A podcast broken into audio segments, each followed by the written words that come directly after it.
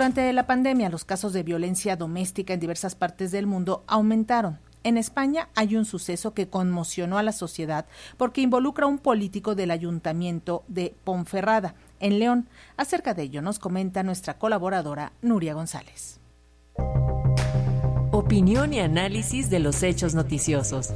Una mirada diferente con Nuria González. Muy buenas tardes. Hoy les quiero hablar de un caso de violencia machista dentro de la política.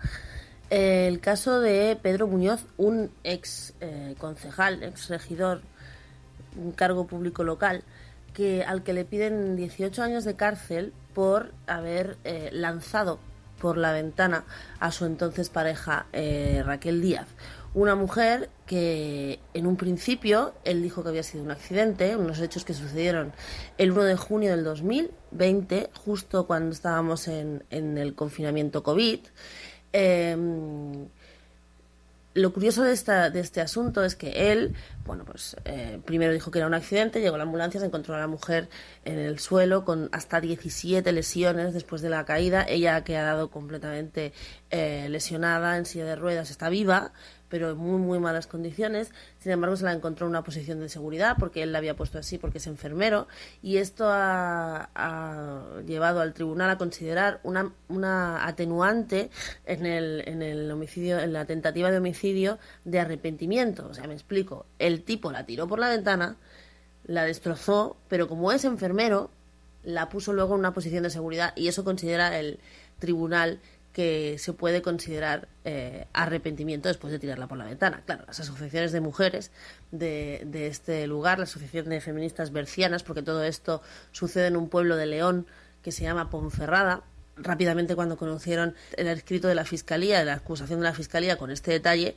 convocaron manifestaciones, se pusieron totalmente en contra, pero aún así la condena total que solicita la Fiscalía es de 18 años de cárcel para Pedro Muñoz por haber lanzado a su pareja en aquel momento por la ventana, porque considera que hay una tentativa de homicidio con arrepentimiento, aunque él la tiró por la ventana, un delito de 17 lesiones, que son las que tiene ella por haber tirado, por haber caído por la ventana de esa manera, y además un delito de maltrato continuado, porque también considera el tribunal que sufrió maltrato durante antes incluso de esta caída que no es caída, que fue lanzada por la ventana, aunque él intentó hacerlo por una caída. Cuando esto sucedió, durante los tres primeros días que ella estuvo ingresada, claro, no podía hablar, quedó en un estado totalmente en coma, no podía, no podía comunicarse ni nada.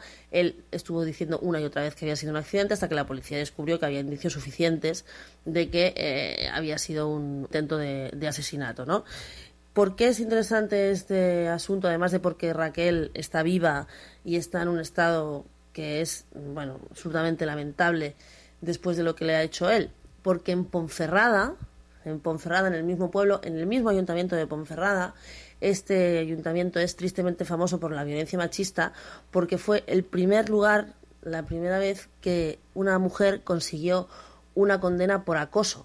Estamos hablando de, a principios de los 2000, el caso de Nevenka Fernández, otra concejal cargo público de este ayuntamiento, otra regidora de este ayuntamiento, fue entre el 1999 y 2000 acosada por el propio alcalde del pueblo, Ismael Álvarez, si no me equivoco, y después de muchísimo batallar, de tener que irse ella del pueblo, de tener a todo el pueblo en contra y demás, consiguió, puso la denuncia y consiguió demostrar que este tipo, Ismael Álvarez, el alcalde de este pueblo donde ahora suceden estos hechos, había acosado sexualmente a Nevenka Fernández y por ello pues consiguió la primera condena en la historia de España por acoso sexual en, el ámbito de, la política.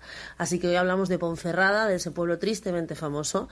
También quiero hacer un reconocimiento desde aquí a la Asociación de Feministas Bercianas, que son unas mujeres muy luchonas que están en aquella comarca denunciando todos estos casos y por los que sabemos que pasan estas cosas. Así que violencia machista también en el ámbito de la política.